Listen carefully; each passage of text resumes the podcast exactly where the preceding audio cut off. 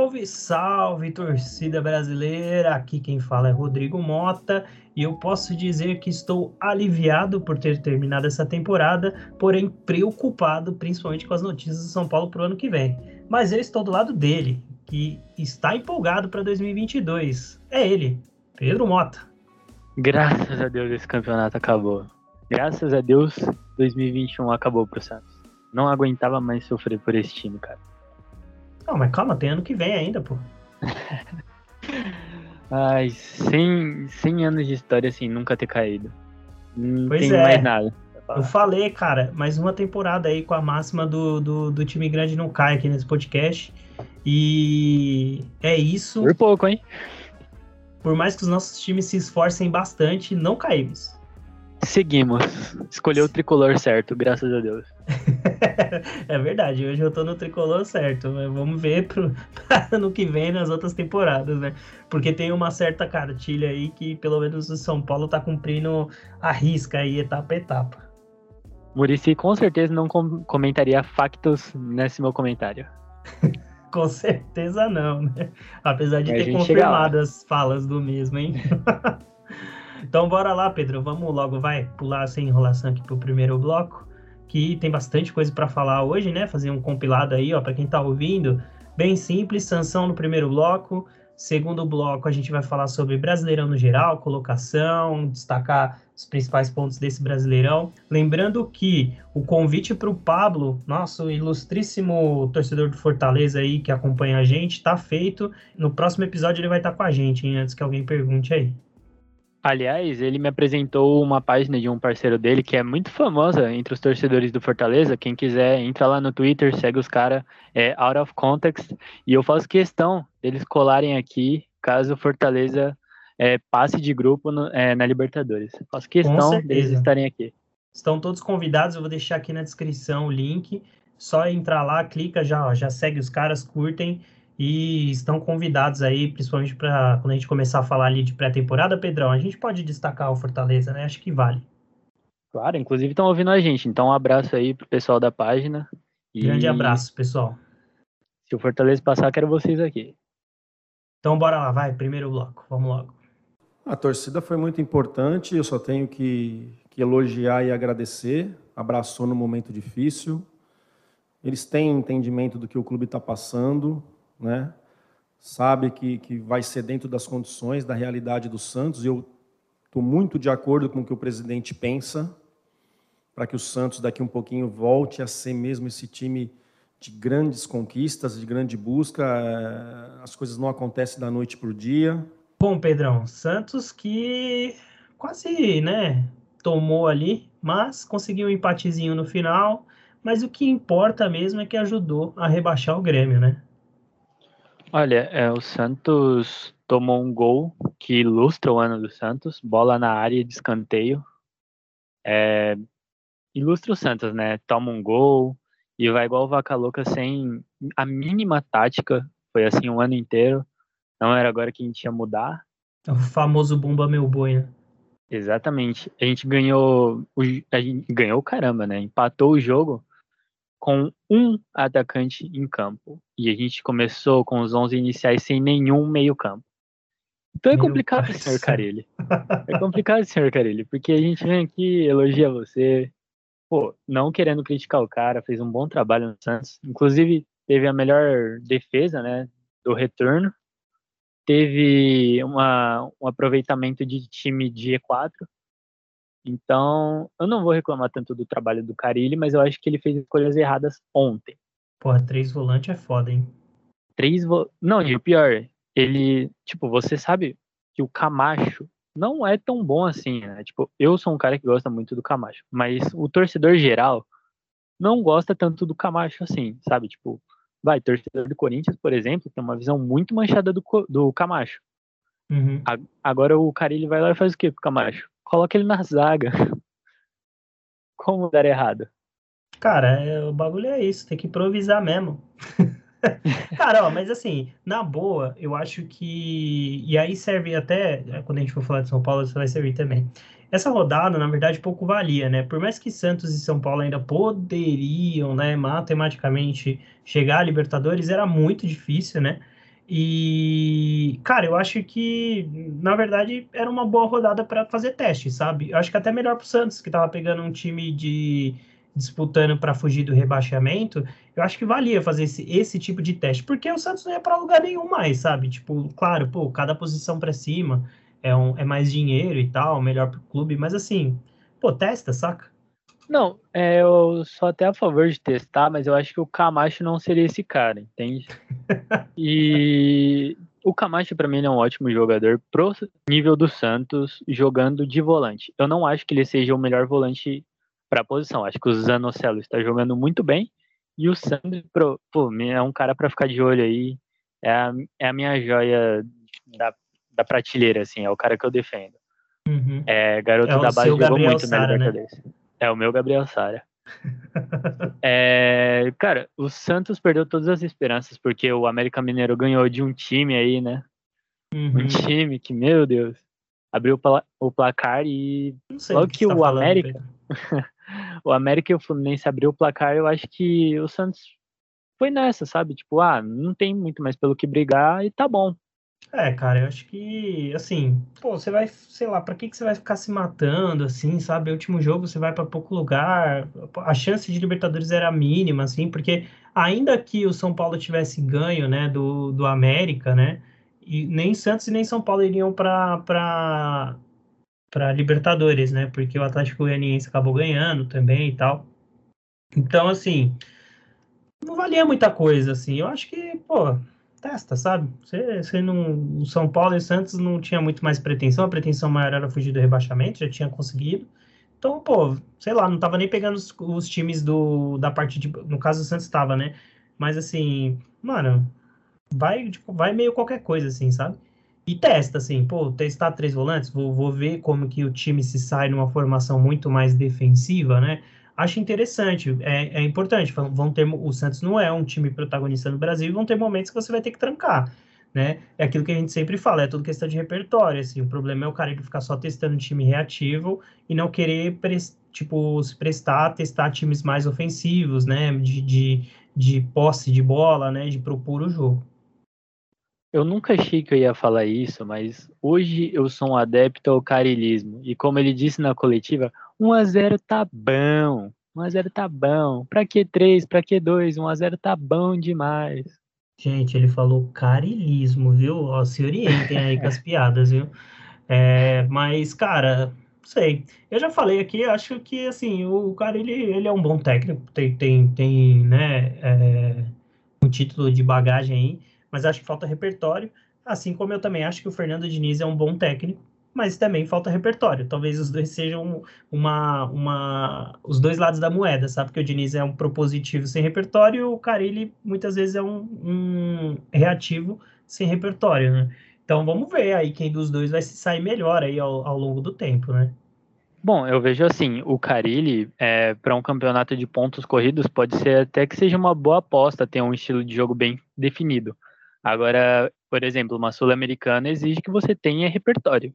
O Diniz Sim. provou isso para o Santos esse ano e o Cuca, ano passado, provou isso também. Sim. Então, eu acho que um técnico tem que ter bastante repertório para ser um time bem copeiro, igual o Palmeiras, por exemplo. Ganhou a Libertadores com um puta repertório, cara. É, cara, porque campeonato de pontos corridos você tem 38 rodadas para resolver qualquer resultado ruim que você tenha, né? Na, no mata-mata não tem muito isso. Você vai ter um, mais um jogo e olhe lá, né? E aí, pô, se você, por exemplo, o caso do Carelho, o Carelho tem um time reativo. Aí no primeiro jogo vai lá e os caras acham um gol cagado, um gol chorado, tomam 1 a 0 Aí depois tem que ir lá na casa dos caras, aí os caras vão jogar reativo. Se o seu time não sabe ser um time propositivo, você perde o jogo, né? Sim, sim. E eu gostaria de lembrar aqui que eu acho que a última coisa de campo que eu vou falar do Santos mas no jogo contra o Flamengo, na coletiva, o Carilli ele chegou a falar que estudou o Flamengo no jogo da final da Libertadores.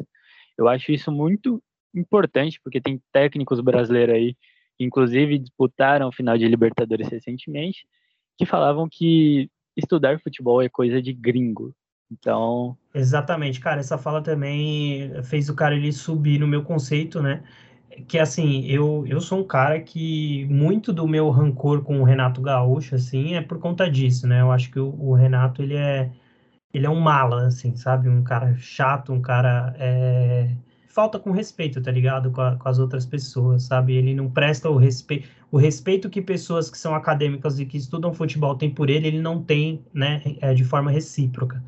Mas assim, então eu tendo a gostar mais dos técnicos que, que se debruçam, que estudam, que reentendem futebol, né? Por isso que eu gosto tanto do Rogério, né? Por isso que, pô, fale o que fale do Silvinho, ele parece um cara estudioso, sabe? Eu acho que o problema dele é que ele tá muito no começo da carreira mesmo e pegou um rojão muito grande, sabe? Para comandar. Mas eu acho que, pô, se o Corinthians aí já falou que deve continuar com ele para ano que vem, acho que deve ter uma evolução, né? E, pô, o cara ele falar isso para mim é muito legal. E eu espero que os técnicos brasileiros, né, sigam assim. Porque o PVC bate muito nessa tecla, né? O Brasil, diferente da Alemanha, da Espanha, né, da, de Portugal, que tem escolas de técnicos, né? O Brasil não tem isso, porque o Brasil não tem estudiosos dos seus formatos de jogo, né, e tal. O, o Brasil tem técnicos que são, assim, é, fora, fora de série, né? Pô, teve o Tele, sabe? Você tem Zagallo, você teve Parreira numa boa época, o, o, próprio Vanderlei Luxemburgo no auge, eram técnicos que faziam coisas assim que eram fora da caixa. Só que a gente nunca estudou esses caras, a gente não tem um, um profundo estudo, né? E um processo de formação de técnico. Assim, um dos sonhos meus, quem sabe um dia eu consiga realizar, é ser técnico de futebol. Só que é muito difícil você estudar isso aqui no Brasil, sabe? É, ainda mais quando um técnico de alto nível, assim, fala uma coisa dessa, sabe? Então, eu acho muito importante isso que o Carilli falou.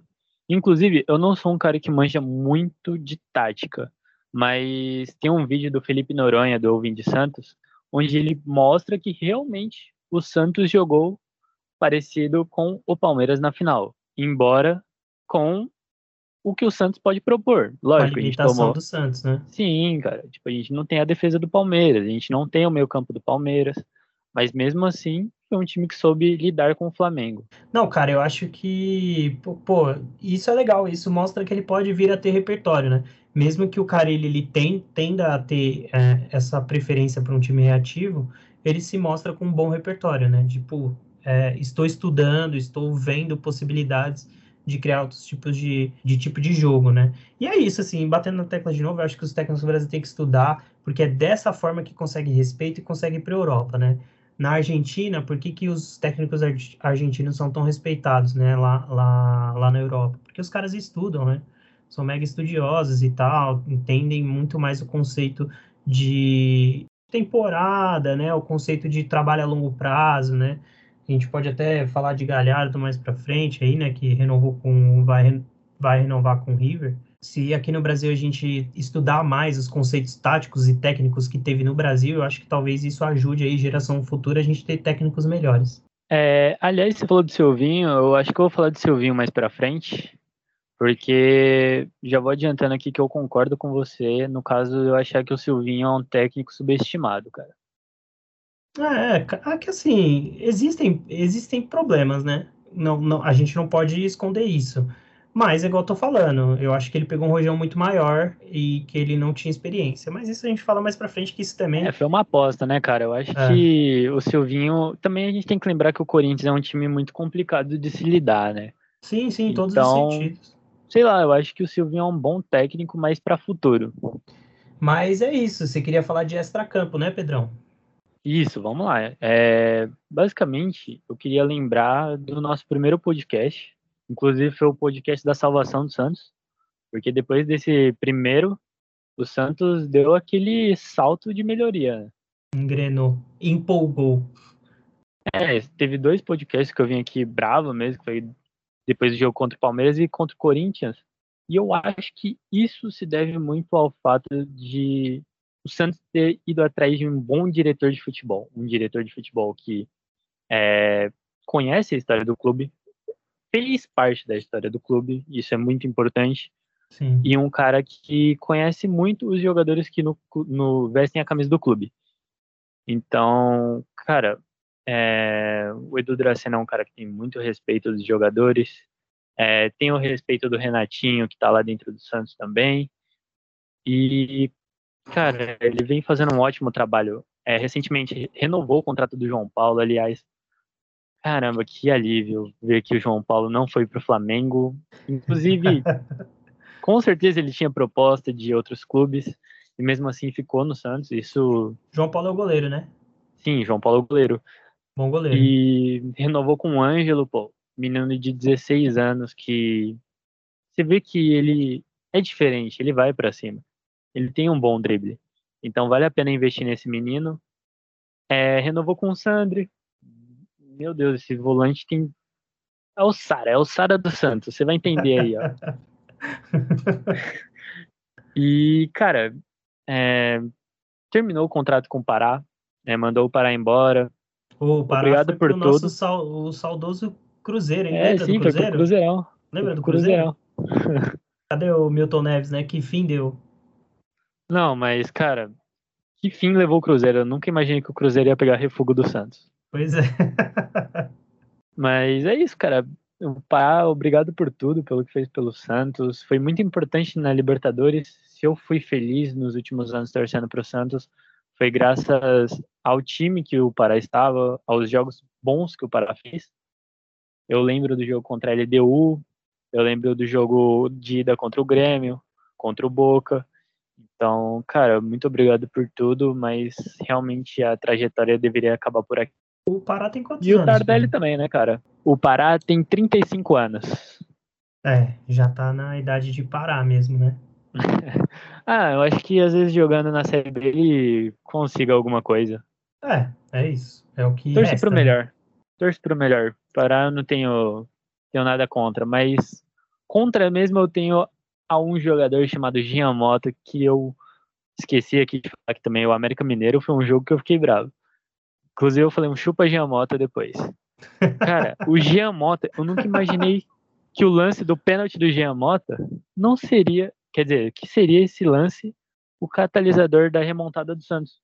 Porque graças a esse lance o Jean Mota foi afastado. E graças a esse lance o Zanocelo ganhou mais espaço. Então, muito obrigado, Jean Mota. Eu te perdoo por aquilo. Tá vendo? Você criticando o cara aí, bicho, para com isso. O cara tinha um conhecimento à frente do seu tempo. É, pois é. Mas, Mas... mais é isso dos Santos, cara. É, cara, é isso. Eu acho bacana, né? Tem um, um, um, cara que é identificado, né, com a torcida. O Edu Dracena parece ser um cara muito correto, né? De novo, a gente sabe muito pouco da vida dos jogadores fora de campo, né? Acho que em campo não tenho o que falar do Dracena, foi campeão com o Santos, foi campeão com o Palmeiras, né?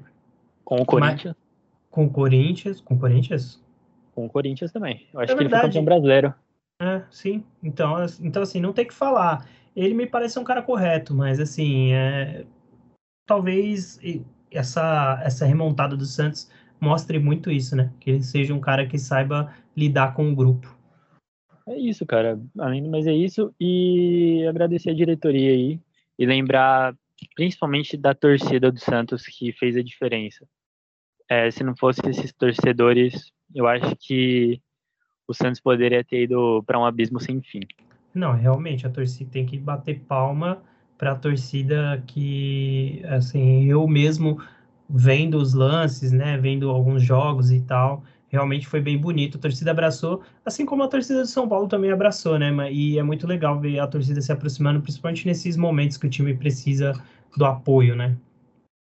Não, e o último jogo não valendo muita coisa, Vila Belmiro lotada. Eu só não gostei que vai era o Batistão. É, não é um jogador que vem bem, mas pô, o cara fez poucos jogos na temporada e voltava voltando de lesão, então acho que uma vaia não seria bom para talvez talvez uma melhora para ele, entendeu? Cara, então, eu, sou do conceito, eu sou do conceito que a gente só tem que vaiar jogador mau caráter, cara. Eu acho que o cara tem uma, uma um mau momento, isso dá para você reverter, sabe? Eu concordo, acho que não concordo. tem necessidade de você vaiar, acho que, enfim, mas aí é uma opinião particular, né? Mas é isso, assim, queria parabenizar realmente a, tor a torcida também, né? Mas a diretoria do Santos que, pô, foi muito inteligente na, na volta, né, da, da torcida aos estádios, da forma com que lidou com isso, né? é, botou ingresso promocional e ajudou também a torcida a ir ao estádio, né? A ir para o estádio para apoiar o time. Então, eu acho que isso faz parte da, da, da diretoria também, né? Essa, essa remontada do Santos aí para fugir do rebaixamento. E eu, a única coisa que eu queria te perguntar, Pedro, antes da gente passar para São Paulo, é assim, eu sei que o Santos também tem uma puta dívida aí, né? A última gestão do Santos foi bem catastrófica nesse sentido. Essa nova gestão tá, tá conseguindo equacionar aí? Como que tá em relação a essas contas e tal? Olha, é, eu não vou saber falar exatamente o tanto de dívida que o Santos está devendo hoje, mas as dívidas mais famosas que o Santos tinha, é, a nova gestão conseguiu pagar. Não Ótimo. graças a, é, muito graças a isso, é, a gente liberou do transfer ban, e pra você ter noção, você lembra do Zeca que jogava no Santos? Você lembra? Faz tempo que ele saiu do Santos. E desde que ele saiu, tinha uma multa que ia acumulando, acumulando para a gestão do Santos. E a gestão de hoje foi lá e fez um acordo com ele para pagar sem juros a multa, entendeu? Então, uhum. eu acho que eles estão sabendo lidar com a parte financeira. Mas é aquilo, né, cara? Parte financeira é importante, mas temos que olhar para dentro de campo, porque esse ano foi susto no Paulista e susto no Brasileiro. Então, não vamos elas... fazer loucura, mas também. As coisas têm que andar, tem que ser. É... Cara, quando você não tem grana, você tem que ser inteligente, essa é a parada, entendeu? Então, assim, é... você tem que ter cuidado, obviamente, para não ser rebaixado, e mas você tem que ter responsabilidade, né? Porque se você entrega o seu time com um monte de dívida e ferrado financeiramente, você vai acabar como Cruzeiro. Então, tem que ter um equilíbrio muito interessante sempre nisso, né? Sim, sim. Inclusive, eu acho que a partir do futebol trouxeram o Dracena, entendeu? Isso, por isso a importância de, de ter bons profissionais, sabe? Você tem um, um cara bom é, no departamento médico, você tem um bom scout para você saber selecionar jogadores baratos que vão te entregar um resultado ali. Pô, o Santos não vai, não vai esperar ser campeão brasileiro, mas o Santos pode disputar um meio de tabela, beliscando uma Libertadores. Então vamos, vamos fazer um trabalho bom de scout para caçar jogadores médios que vão entregar para o Santos o que o Santos espera, né? É isso, cara. Mas e aí, Rodrigão, vamos para São Paulo? Não, vamos continuar falando do Santos, pô. Não quer falar de São Paulo, não, pô? Ah, não tem jeito, né? Bora, vai falar de São Paulo. tá tão bom falar de Santos, só alegria, né? Fala, Vladimir. E aí, beleza? É. Sufoco, né, Vladimir? Puta que eu pariu, entendeu? A torcida ajudou pra caralho de novo, entendeu? Só que é o seguinte, cara. São Paulo não pode estar tá nessa merda que tá. É uma merda. E não vai ter perspectiva, sabe? A gente percebe no discurso do presidente, ah, não tem dinheiro, não tem nada. O Corinthians também não tinha dinheiro no começo do ano e contratou quatro jogadores diferentes e está na Libertadores do caralho. Então, é, para você eu posso falar. O Rogério também vai fazer a mesma pergunta para ele, eu também. E vai ter uma negativa de investimento e eu não vou ficar mais. Porque é muito sofrimento, cara. É, eu tenho uma história lá, você sabe. Rogério Senna também tem uma história. A gente vai ficar marcado que o time caiu pela primeira vez, cara. É muito risco, entendeu? E outra, trabalhamos pra caralho, que as pessoas não têm ideia que a gente trabalha lá. Não tem dinheiro nenhum. Então não dá, né, cara? vou continuar sofrendo, continuar vendo meu time nessa merda, entendeu? Torcida puta e com razão, apesar que torceu pra caralho antes. Não dá, cara, entendeu? Torcida torcida lá no Flamizada foi cobrar e eu fui um dos caras que pôs minha cara lá, meu. Então, é, isso eu posso te falar. Ah, a gente vai ter uma conversa, acho que amanhã ou depois. E como não vai ter mesmo o investimento, eu e o Rogério vamos sair. Para mim já deu, entendeu? Porque é, é, imagina a gente cair, Vladimir. Não podia nem andar nos lugares, nos lugares, cara. Tenho vergonha, cara. É meu time, meu. Então é só você saber, tá? Obrigado aí pela força aí. Vamos lá, emendando para começar a falar de São Paulo. Assim como você, Pedro, eu quero ser bem breve assim na, na questão do campo, até porque final de campeonato acho que não, não tem muito o que falar, né? Eu, particularmente, não era um cara que esperava uma vitória de São Paulo em cima do Atlético do Atlético, não, desculpa, do América Mineiro, que é um, um, dos, me, um dos melhores times do retorno, né? Pô, o Mancini chegou lá, ajeitou o time, aí o Mancini saiu, o time melhorou ainda, né, com um técnico novo, e tava numa ascendência assim, e eu acho muito merecido, né, ter pego essa vaga aí de, é, de, liber, de pré-libertadores, né? Então, assim, eu não esperava um, um, o São Paulo ganhar, só se fosse um milagre, uma partida onde o São Paulo, nossa, fosse assim muito acima da média, o que, não, o que se mostrou é, que não é verdade, né? Principalmente que o São Paulo teve desfalques por cartão e também alguns jogadores que estavam gripados e é, testaram negativo para Covid, mas o São Paulo preferiu né, é, prevenir e tal. Inclusive, se tem uma coisa a elogiar nesse ano do São Paulo foi toda a forma com que o São Paulo lidou com essa questão da Covid, né? Tanto em relação aos jogadores, o jogador, pô, gripou um pouquinho, afasta, perde um ou dois jogos, mas, pô, tem certeza que o cara não tá. É, São Paulo foi muito responsável nesse sentido e isso é uma coisa que eu tenho que bater, bater palmas para o clube esse ano. Mas, assim, cara, os problemas de sempre. Rogério Ceni foi com três zagueiros. E aí, Pedro, o que, que aconteceu da última vez que o Rogério foi com três zagueiros? O que, que aconteceu, Rodrigão? Fala aí. Goleada para o Grêmio. São Paulo foi com dois zagueiros e dois laterais contra o Juventude, fez uma boa partida, ganhou o jogo. Aí tudo bem, pô, tinha uns desfalques e tal, mas o Rogério de novo quis testar, né? O, me parece muito que o Rogério ele tá vendo quais os jogadores que ele vai conseguir aproveitar para a próxima temporada, né? Ele tá tateando, né? Tá tentando ver ali o que, que ele consegue arrancar do time. E com esse, assim, o time já não tinha uma chance muito grande. Aí colecionou desfalques, né? Com o Luciano, tomou com cartão, Arboleda não jogou, Gabriel Sara não jogou, Pablo, que poderia, um, poderia ser um possível titular, também ficou afastado. Então, assim, cara, é, foi o que deu para ir. E são Paulo fez um primeiro tempo bem, bem soço, assim, nenhum dos dois times criou muito. Segundo tempo, São Paulo começa bem, no melhor momento do São Paulo toma o primeiro gol e logo em seguida já toma o segundo. Então, o jogo acaba ali, né? Aí o São Paulo um pouco inspirado, não tentou também muito assim. Acho que, na, na real, acho que os jogadores só queriam que aquilo ali acabasse logo, sabe? Para encerrar.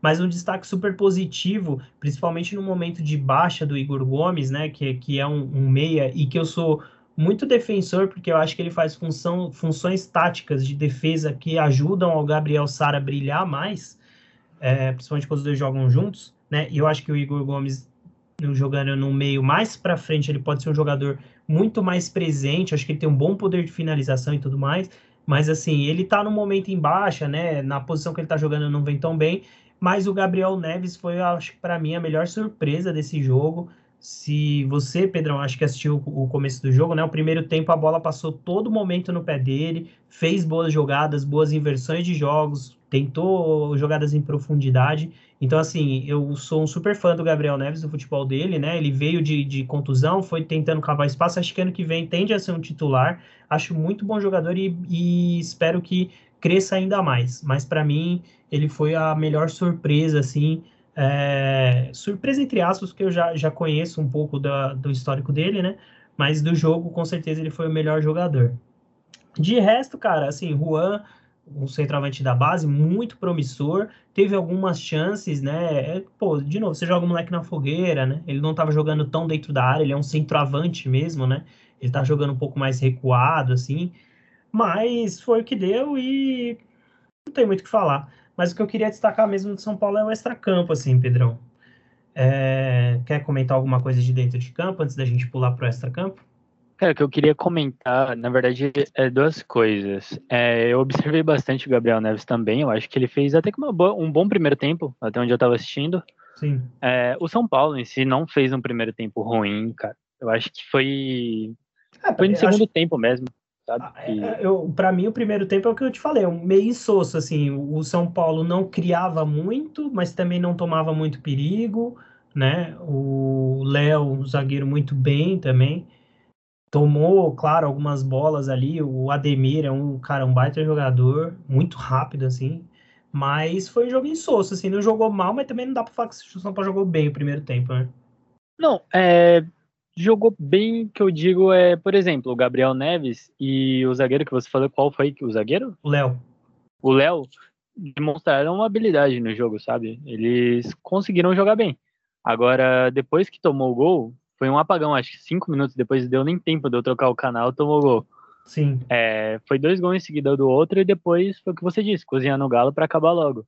Sim. Então, quando o placar estava 0 a 0 os, eu acho que o São Paulo soube se impor até bem, não do ataque para frente, mas alguns Criou jogadores. Pouco, né, cara? Tipo assim, chance é, real, cara. assim, né?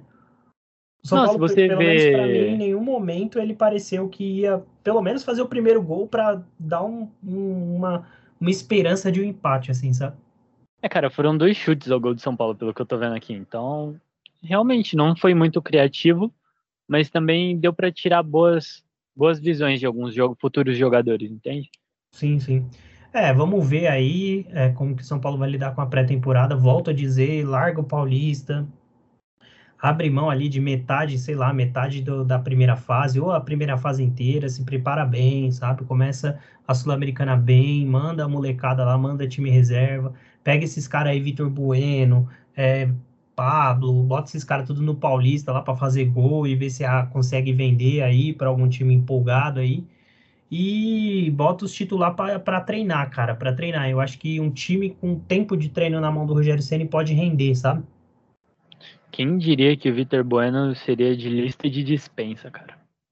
Eu cara, era muito fã do Vitor Bueno no Santos, hein? Eu acho ele um bom jogador, cara. Assim, ele, ele é um cara, tecnicamente, você vê que ele é diferente. Só que ele é um cara, acho que meio desligado do jogo, me parece, assim. E também sofre que... muita lesão, né, cara? Cara, mas assim, eu acho que no São Paulo, pelo menos, também nunca jogou muito tempo de titular, assim, várias partidas seguidas, né? Mas ele não sofreu tanto com lesão, né? E, em alguns momentos, pô, fez jogadaças, golaços, assim, só que é isso, ele não me parece um jogador que sente o jogo, fica disperso, eu acho que ele não tem muita leitura de jogo, assim, sabe? Às vezes tá fora de posição, não acha o melhor lugar para estar. Tá. Quando a bola cai no pé dele, a forma com que ele domina, com que ele se prepara para chutar, você vê que é diferente, entendeu? Mas é isso, é muito desligado. É, Rodrigo, eu queria puxar um, uma coisa aqui, eu não lembro onde eu vi, se eu não me engano, foi na matéria de, do O Dia. É, cara, o São Paulo fez a pior campanha desde 2006, que foi quando iniciou os pontos corridos, né? Uhum. Fez a uhum. pior campanha da história dos pontos corridos. É, do Clube São Paulo, que eu digo. Então, cara, assim, é, para mim é muito reflexo, né? É um belo gancho que você me deu aí para falar de extracampo, né? Sim, cara, eu acho que exatamente. Eu acho que para mim, assim como eu falei ali no Santos, um time ele não é gerido de forma é, simples, né? É, ex existem etapas, é muito complexo, são várias funções, né? É, eu até te mandei, Pedrão, essa semana, né? O, o Rangnick, ele chega lá no United e ele ficou, cara, assim, chocado que o United não tinha um psicólogo do futebol, né?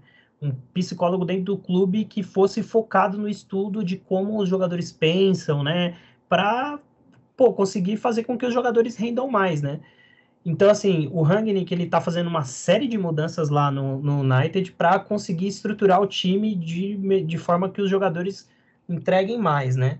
E isso mostra um pouco do quanto que, é, principalmente dentro de São Paulo hoje, tem muito amadorismo envolvido, assim, sabe? É, o presidente atual de São Paulo entrou uh, na presidência com um monte de palavra bonita, né? Falando sobre austeridade, né?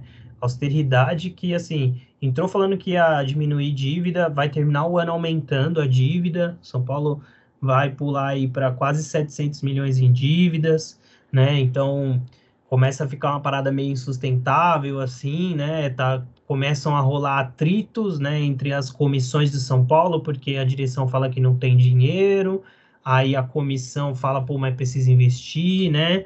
Ah, enfim, uh, antes da gente entrar ali no famigerado áudio do município, eu só queria bater que o São Paulo tá tem um, no próximo dia 16 aí, agora de dezembro, o São Paulo vai ter uma, uma reunião do, dos sócios do clube para votar algumas mudanças no estatuto do São Paulo. Essas mudanças, inclusive, Pedrão, que, que é o que eu particularmente assim, tanto quanto eu quanto outros canais que eu sigo e que eu acompanho estão chamando de golpe, né? que é, é algumas mudanças no estatuto, por exemplo, São Paulo hoje, Pedrão, ele tem mandatos de três anos sem reeleição, né? O que o estatuto do São Paulo atual prevê. E aí, é, o São Paulo quer votar um estatuto agora que prevê reeleição e olha só, Pedro, sabe quem vai poder se reeleger que não poderia? o atual presidente do São Paulo. O homem então, das assim, palavras bonitas. O homem das palavras bonitas, né? Então, assim, isso é um ponto só. Eu vou deixar aqui também na descrição o, o canal do Fala Bandana, que está falando bastante sobre isso, e vou deixar também as redes sociais do Alexandre Gisbrecht, que é um historiador do São Paulo e que está estudando isso muito a fundo, e ninguém melhor do que ele para falar sobre o assunto. Mas, assim, é... parece que São Paulo está sendo roubado da sua torcida, sabe? E isso é muito triste, né? Mas agora vamos falar sobre Murici. E assim, Pedro, eu estou des extremamente desapontado com Murici. Eu não sei se você já passou no Santos é, algum, algum jogador ou algum, enfim, técnico, alguma imagem forte do seu clube que você se decepcionou tão, tão forte assim. Você lembra de algum ou não? Ah, cara, mais recente assim que eu lembro é o Gabigol, sabe? Eu gostava muito do Gabigol, mas não foi um baque tão grande quanto um ídolo que é o município São Paulo, sabe? Então, eu vou, vou deixar aqui um famigerado áudio do Murici, né? Nem sei se eu posso aí, mas eu acho que enquanto a gente é pequeno ainda não tem problema, né, Pedrão? Mas eu vou ah, deixar o áudio... não vai processar nós, não? É, até porque não tem nem dinheiro, né? Mas é, eu vou deixar o áudio do Murici aqui para vocês ouvirem, né? Não sei se eu vou pôr na íntegra, mas enfim. Bom dia, Vladimir, tudo bem? Não, é isso, cara. É, se, se ele não tiver no sinalizar que vai ter algum investimento, não dá. Né? O Rogério também não vai ficar. É, porque não dá, cara. Vai ficar batendo cabeça aí, vai ficar brigando para não cair todo ano. Porra, eu, esse dia fiquei mal, cara. Que é isso? É meu time. Porra, é, sabe, não existe. E empresa esquece, eles, os conselheiros não deixam. Isso aí não tem dúvida. Investidor também, os conselheiros querem quer investidor, mas não quer que, que, que dê palpite. É difícil, né, cara? Não ficar trabalhando que nem maluco. Os caras não têm ideia do que eu estou fazendo lá, o trabalho que eu estou tendo para às vezes convencer jogadores, essas coisas todas. Mas é isso. Graças a Deus a gente saiu desse pesadelo aí. E... Mas não vou arriscar mais minha história não, e nem minha saúde. Eu Vladimir, cara, a amizade nossa vai continuar dependente de qualquer coisa, não tenho dúvida. Mas é isso, pelo menos agora vamos, vamos respirar, curtir um pouco o final do ano, curtir meus netos, você também, sua família e depois a gente pensa no São Paulo. Esse áudio, cara, para mim, é, ele mata um pouco porque eu não sei para você, Pedro, mas para mim parece que o Murici e ele envolve o Rogério Ceni no meio, eles estão colocando muito mais a imagem deles do que a imagem do clube acima de tudo, assim, sabe? É, eu esperava do Murici é, um cara que, pô, desse o sangue pelo São Paulo e faz, fizesse de tudo para melhorar o São Paulo. Mas a forma com que ele se posiciona parece que assim, meu, se vai estragar, manchar a minha imagem quanto a torcida do São Paulo, eu vou sair fora. E não tipo, pô, eu vou ajudar o São Paulo a melhorar a imagem, ou eu vou fazer de alguma forma para que eu consiga transformar essa estrutura interna do São Paulo que é muito viciada, né? Olha, eu consigo entender o lado de um torcedor igual você, eu consigo entender demais. Mas olhando pelo lado do Murici, eu acho que é muito complicado uma situação dessa, sabe? Onde você não pode ajudar é, com reforços e também não pode ajudar um time que em dois anos é, duplicou as dívidas e que vai ter que pagar durante quatro anos um jogador que já está em outro clube. Então. O que, me incomoda falar, falar. é que ele sabia, cara. Assim, ele entrou nisso sabendo, assim, não é como se o Murici não soubesse, aí ele, pô, ai meu Deus. Não, ele entrou, as pessoas que estão lá, ele conhece, ele ficou um ano inteiro lá, não é coisas assim, pô, nossa, meu Deus, não sabia o que estava acontecendo. Ele tinha noção, né? E, cara, assim, pô, ah, não dá pra gente contratar. Cara, desculpa, mas essa não cola comigo, Pedro. O São, o São Paulo disputou o Campeonato Brasileiro, cara, nas cabeças, com esse time, sem os oito reforços que o São Paulo trouxe esse ano. Como não, você me fala que esse time é eu é extremamente incompetente? O, eu acho que o time do São Paulo é, é muito bom, o time do São Paulo. Se você olhar peça por peça, é um time muito competente. Pô, tem o Miranda. Pô, sabe é, é, é muito conveniente você falar, tipo, ai, o time é ruim. Pô, Pedro, você vai me falar que o São Paulo tem um time pior do que o do Fortaleza? Que, o, que o São Paulo tem um time pior do que o do América Mineiro? Cara, é muito conveniente, sabe? Você ficar, entrar, o Rogério Ceni vir em, em coletivo e falar, pô, do jeito que tá aqui não dá, o time é muito ruim. Ah, gente, pelo amor de Deus, quem vai ficar caindo nisso? São Paulo disputou o Campeonato Brasileiro, sabe? Mas, cara, São Paulo é... disputou semifinal de Copa do Brasil.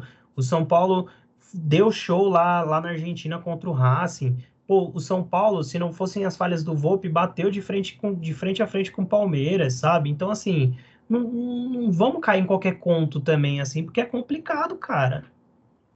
Assim, o Murici, por exemplo, eu acho que ele ainda tem um crédito de falar, pô, mano, eu sou ídolo, eu não quero manchar a minha imagem.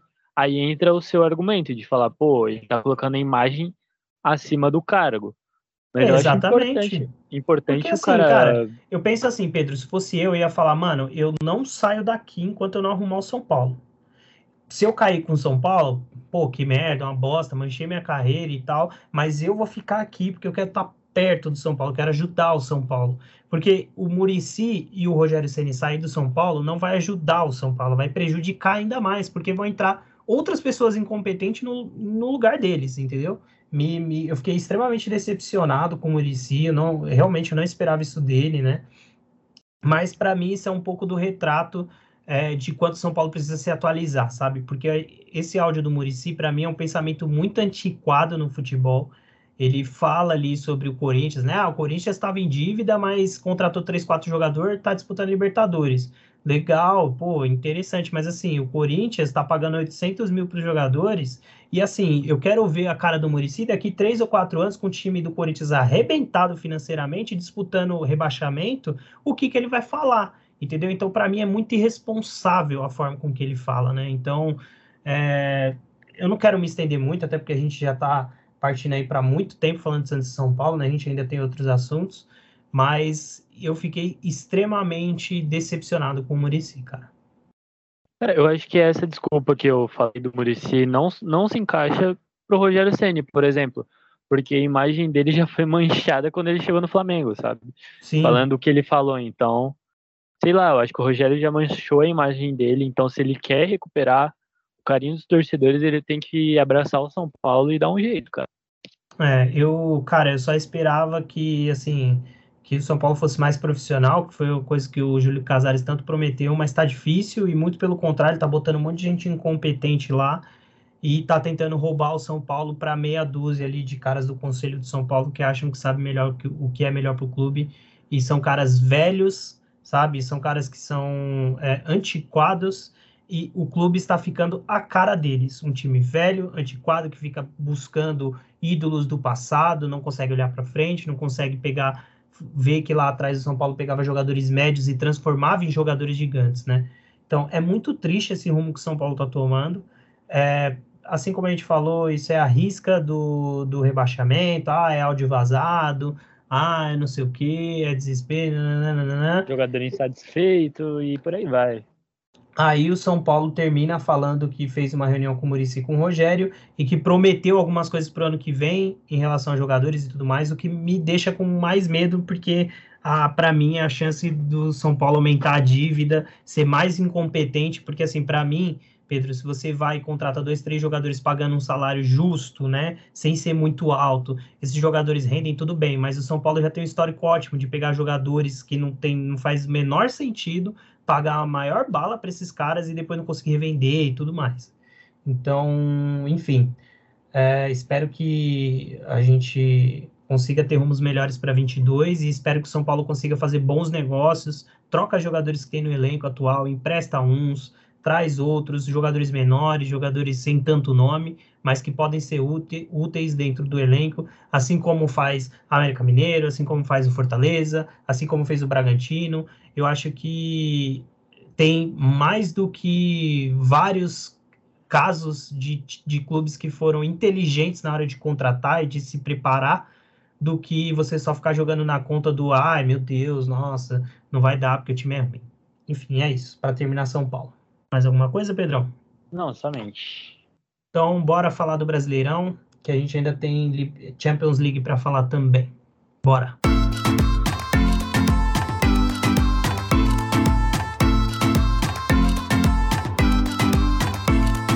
Bom, Pedrão, vamos falar então do, do restante dos times aí do Brasileirão. E aí, Pedrão, eu vou batendo junto com você, eu vou falando clube a clube como ficou a colocação final do, do, do Campeonato Brasileiro. E aí a gente vai destacando algumas coisas aí ao, ao longo dos times que a gente for falando, beleza? Fechou. Então bora lá. Primeiro campeão Atlético Mineiro, né? Eu acho que não precisa, a gente não precisa se alongar muito, né, Pedrão? A gente deu destaque a gente falou no episódio, passada, né? a gente deu um bloco inteiro para falar do, do, do Atlético Mineiro, então de novo, parabéns para o Atlético Mineiro, agora no final do campeonato, agora né, no certinho, né, com as 38 rodadas. Parabéns, 84 pontos, a segunda melhor campanha dos pontos corridos no Campeonato Brasileiro. É, só perde, claro, para do Jorge Jesus, né, 90 pontos. Mas uma baita campanha com um baita time e tudo mais, a gente já explicou no último episódio. Só pular lá, finalzinho do bloco, só olha na descrição, lá tem todos os tempos. Pula lá e ouve, beleza? Seguido pelo Flamengo com 71 pontos aí, Pedrão. Flamengo que a gente pode dizer que de fato é o time mais frustrado, né, esse ano. Disputou tudo, ganhou só o Carioca, né? Mas também não dá pra gente, pô, por quê, né? Por que que foi isso? Técnicos nada a ver, né? Não acho que deveria ter mandado o Rogério embora, mandou o Rogério, trouxe o Renato Gaúcho, o time foi ali na base do tem jogadores bons, mas termina a, roda, a, a temporada sem nada, né? Não, primeiro que eu acho que não deveriam ter mandado o Torrent lá embora. Esqueci o nome dele. Domenech. Vou chamar ele de Torrent mesmo. Ah, é Torrent é mais da hora. é, Torrent é mais legal. Eu acho que não deveria ter mandado embora, mas o Flamengo é isso, cara. Pelo elenco que tem, foi um fracasso. Mas se fosse qualquer outro time, eu falaria, pô, 71 pontos, tá bom. Aí eu só queria destacar que é o seguinte, cara. O Flamengo, todo mundo pinta aí como modelo de gestão no Brasil, mas o Flamengo, cara, é, tem uma média de dois técnicos por ano há pelo menos uns cinco anos, que é uma média tradicional de futebol brasileiro. Então, para mim, o Flamengo acertou numa extrema cagada no Jorge Jesus, né? Pô, escolheu o Jorge Jesus e na cagada deu certo. Não é como se, tipo assim, o Flamengo tivesse, pegou o Jorge Jesus e o Jorge Jesus ficou dois, três anos, né? Não, o Jorge Jesus ficou um período curto, foi embora e o Flamengo foi contratou outro que não deu certo, contratou outro que não deu certo e vai trocando e não tem projeto esportivo, né? Muito contrário do que todo mundo pinta aí e muito contrário do Palmeiras, que é o terceiro colocado, né? Sim, sim, o Palmeiras que apostou no Abel e quando vários torcedores pediram para ele ir embora, o Palmeiras não demitiu, simples assim. Exatamente. E assim, o Abel tende a ficar, né? As, as tratativas melhoraram ali em relação ao ano que vem. Estão é, falando de Marcelo, né? Do Real Madrid, ex, é, ex, não, ainda é jogador do Real Madrid, né? Estão falando de é, Diego Costa. Então, assim, são muitos nomes aí para o ano que vem. O Palmeiras que deu uma enxugada nas contas esse ano, então deve ó, deve ao caixa, né? Ano que vem. Repito que eu acho que o Palmeiras tem que pagar o que for preciso para trazer o Pedro que se trouxer o Pedro vai ser o melhor jogador do campeonato. Mas é, parabéns pro Palmeiras e o Palmeiras sim, né? Junto com o Gagliotti, que eu acho que muita gente mete pau, mas eu acho que ele foi um puta presidente, né? Apesar de conhecer de longe, tá, gente? Aqui na, na minha total ignorância. Mas assim, é, me pareceu ser um cara correto, apostou, e igual você falou, nos momentos de tensão ele bancou e falou: não, vai ser esse cara, porque esse cara é o projeto esportivo do Palmeiras. É isso, cara. O Palmeiras é isso. E terminando ali o G6 de vagas diretas, né? A gente tem Fortaleza, Corinthians e Bragantino, que para mim são três clubes muito diferentes, né? Para mim, ah, o, o, campeão moral do campeonato é o Fortaleza, né? Pa, ainda com o que a gente falou do São Paulo, Fortaleza com um time muito, muito mais, em tese, entre aspas, limitado, contrata um, um puta técnico e aí uma estrutura que já vem de anos do Fortaleza, né? Se consolida e se torna né, o quarto colocado do campeonato com um time muito menor e para mim é, o Voivoda é o melhor técnico do campeonato disparado. Concordo com isso, eu acho que o Fortaleza, inclusive, fez o que você falou para o São Paulo fazer, contratar jogadores menos badalados e deu certo, sabe? O Ederson jogou muito, é, o Lucas Crispim jogou muito, é, o Pikachu, pô, o Pikachu caiu com o Vasco, mas Fortaleza bancou e hoje eu acho que. É um monstro. Não, se eu não me engano, ele foi eleito o melhor lateral, né? Do campeonato. Pra mim, brasileiro. cara, o Pikachu, pô, cairia. Nossa, delícia no São Paulo. Porque eu acho um baita jogador. Baita jogador. Deixa ele no Fortaleza, deixa ele lá. Cadê o Pablão? O Pablão vai ficar puto. Mas, cara, assim, para mim, é, o Fortaleza ele é um modelo. E eu vi um vídeo esses dias do Bruno Formiga falando sobre a transformação lenta que, que o futebol brasileiro tá passando, né? Onde esses times estruturados começam a tomar o protagonismo em relação aos times mais antiquados e com mais história, né? E, e com o rebaixamento do Grêmio, São Paulo e Santos na parte de baixo, isso fica muito claro, né? Mas entre o Fortaleza e o Bragantino, que são dois clubes que têm uma gestão exemplar, a gente tem o Corinthians no meio, elevando a dívida, pagando 800 mil para Renato Augusto, 1 milhão e meio para Roger Guedes, para William e tal, mas tá ali. Na Bacia das Almas, com bons resultados em casa, conseguiu ali a quinta colocação, fase de grupos direto da Libertadores. Cara, se tem algum torcedor corintiano que tá ouvindo aqui e comemorou que o Corinthians perdeu e o Grêmio foi rebaixado, Cara, se vocês tivessem ganhado, vocês tinham conseguido uma vaga direta na Libertadores, ganhariam, eu acho que 1 milhão e 600 de caixa. E, cara, não tem o que comemorar, vocês tinham que ter sido competentes e ganhado do Grêmio no final de semana. Aí sim seria bonito. Mas não, perder não, não, do Juventude... Não vem com essa não, Tem que, tinha que o campeonato inteiro conspirar para rebaixar o Grêmio mesmo. Então, torcedor ah, do Corinthians, cara. fique alegre sim, tinha que entregar o não, jogo mesmo. Corinthians tinha que ter pego G4, Corinthians tinha que ter pego G4. O torcedor não pode comemorar essas, esses vacilos, sabe? Uhum. Aí vai lá cair na pré-Libertadores, e aí? Sabe? Então, tipo, é. sei lá, não tem o que comemorar, cara. Mas, seguindo, né, é, do Bragantino aqui, não, acho que não precisa muito falar, né, Pedrão? Foi para a semifinal Sul-Americana, um projeto que tem crescido a cada ano, eu acho que daqui uns dois anos aí, no máximo, tá disputando o título do campeonato mesmo, já pau a pau aí com os três atuais hoje que o, o Atlético, Flamengo e Palmeiras, né? Inclusive a gente falou isso no vídeo da Sul-Americana, quem quiser ouve lá, pô. É. Fluminense e América Mineiro aqui talvez sejam os clubes que aí a gente já começa aquela discussão, né, do, do G8, do G9 brasileiro, né, aquele, aquele, aquele monte de vaga desnecessária, né, mas uh, Fluminense bem estável na temporada e aqui, ó, eu dei antes, hein, Pedro? Falei sobre Renato Gaúcho no Fluminense e saiu aí matéria essa semana aí da, da ESPN com, com o nome do, do Renato Gaúcho ventilado ali no Fluminense para disputar a Libertadores, hein? Não, e eu acho que seria muito legal se o Marcelo, inclusive, que você falou, fosse pro Fluminense, voltasse pro clube de onde ele veio. Falam muito de Felipe Melo, Inclusive, hoje, hoje na, nas premiações aí, o presidente do, do Fluminense disse que o Felipe Melo se apresenta na próxima segunda, hein?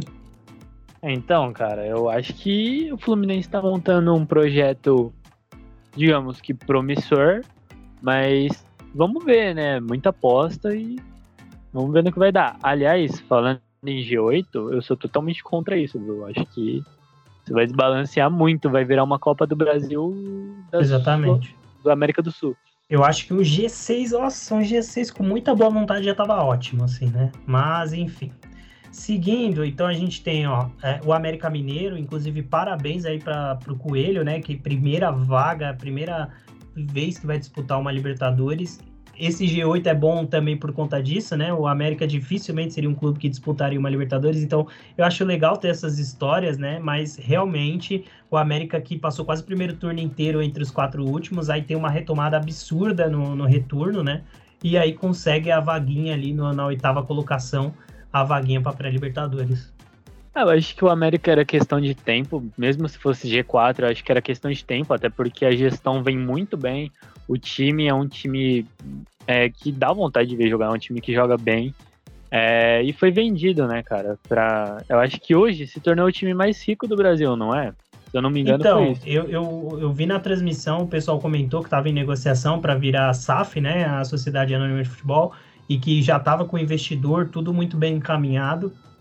É, fico aí curioso, eu não vi nada ainda, né, muito muito bombástico até por agora, mas a tendência é essa. Inclusive, estavam falando que aí por ano que vem já pode ter um investimento grande até para essa disputa dessa Libertadores já com esse possível investidor. Então, parabéns à torcida do Coelho. E, cara, muito legal. De fato, eu acho muito. A festa foi super legal lá, né? Apesar de eu estar puto com São Paulo, mas eu achei muito legal a festa da torcida do, do América que curtiu pra caramba. E vamos parar com essa putaria aí de, ah, não pode sinalizador dentro do estádio, não sei o que, gente. Pô, pelo amor de Deus, né? Putaria Mas enfim. É, aí seguindo, aqui eu acho que dá pra gente passar um pouquinho mais rápido, né, Pedrão? Santos e São Paulo a gente não precisa falar, é, né? cara, Porque, eu né, acho que aqui é o. É o limbo, gente- é o limbo. A gente tem aqui, eu vou passar, né, rapidinho. Então, Sul-Americana, os classificados foram Atlético Goianiense, Santos, Ceará, Internacional, São Paulo e Cuiabá, né? E aí no meio do bolo aqui a gente tem o Atlético Paranaense também, que, que se classificou direto para a fase de grupos com o campeonato aí da campeão da Sul-Americana, né? Aqui, os destaques que eu faço, Pedrão, é o Ceará, né, que se mantém de novo, mais um ano na Série A.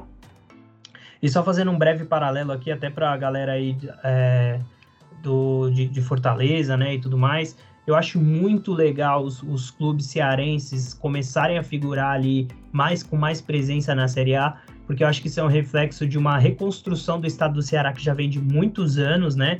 De focar em educação, focar em, em planejamento para reestruturar a cidade, e isso reflete também no futebol, tanto com o Ceará quanto com, com Fortaleza, quarto colocado esse ano. Então, muito legal.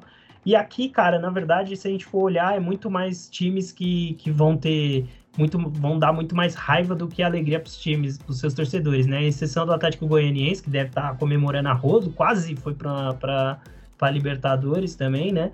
Mas, pô, é, Internacional, torcida da puta, o São Paulo não precisa nem falar, né? E o Cuiabá talvez esteja comemorando mais que ainda conseguiu a vaguinha dele ali também na, na Sul-Americana. Só garanto uma coisa, torcedor Santista tá mais feliz do que nunca.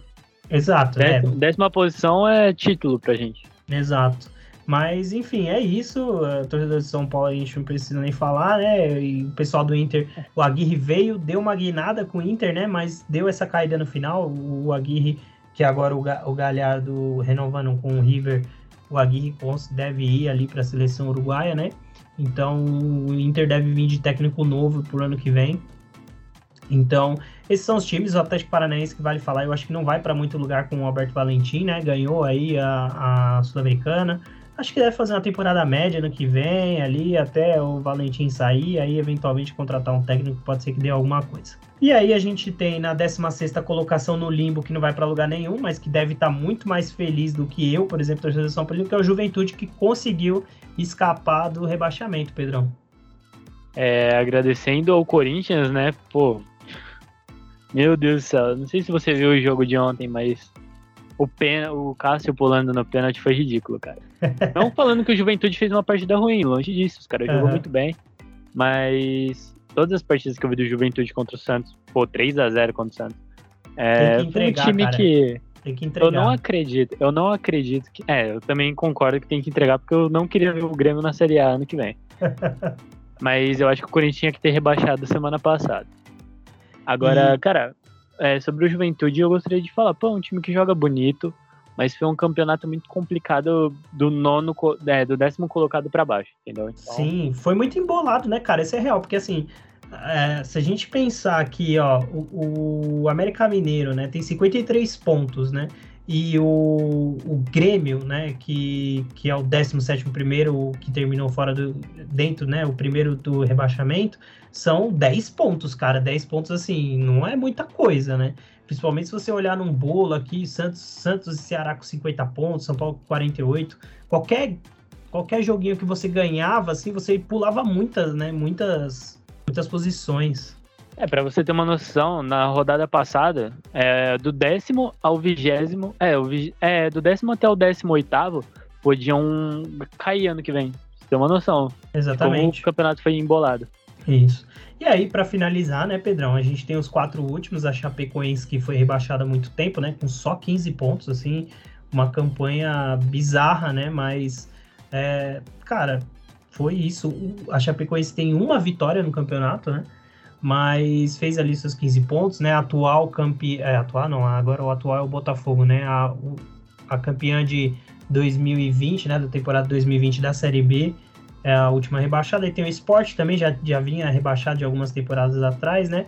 E aí, cara, pra mim, eu, eu achava que o Bahia ia conseguir escapar, né? Gosto muito do Guto, já falei, acho que dele aqui em alguns outros episódios, mas não teve como realmente, né? Acabou caindo em 18 e o Grêmio, né? Que é o case desse ano, rebaixado, né? Esses fecham os quatro últimos colocados do campeonato. O Super Grêmio tá demais e trazendo alegria. É, cara, o Super, Super Grêmio, Grêmio, tá aí. O Super Grêmio tá. Ansiedade. É. Qual é, é, é, Douglas Costa nem estreou. Ansiedade. Quem diria, meus amigos? É o Super Grêmio, é o Super Grêmio.